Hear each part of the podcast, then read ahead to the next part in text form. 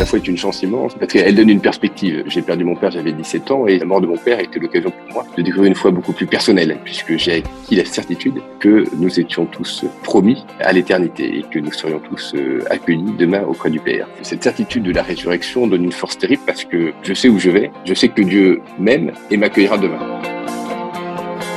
Il peut y avoir des moments de doute dans l'entreprise. Quand, par exemple, le premier jour du confinement, on vous dit, bon, on ne pas du tout où on part. Le fait de pouvoir prier et de se savoir aimer et de savoir que de toute façon, nous avons l'esprit à nos côtés, donne une force absolument extraordinaire. Moi, je ne crois pas que les patrons chrétiens soient meilleurs que les autres. Il faut être, je pense, encore très modeste et très humble en la matière. On peut penser que, grâce à la foi, ils sont moins mauvais qu'ils ne seraient s'ils n'avaient pas la foi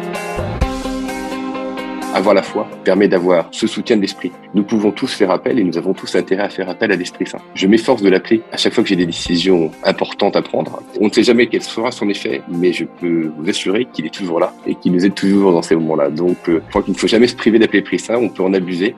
Il est toujours présent. C'est ce qui fait la force du chef d'entreprise chrétien. Non pas une force pour se dire meilleur que les autres, mais une force d'aide au quotidien qui nous permet d'être meilleurs que nous ne serions sinon.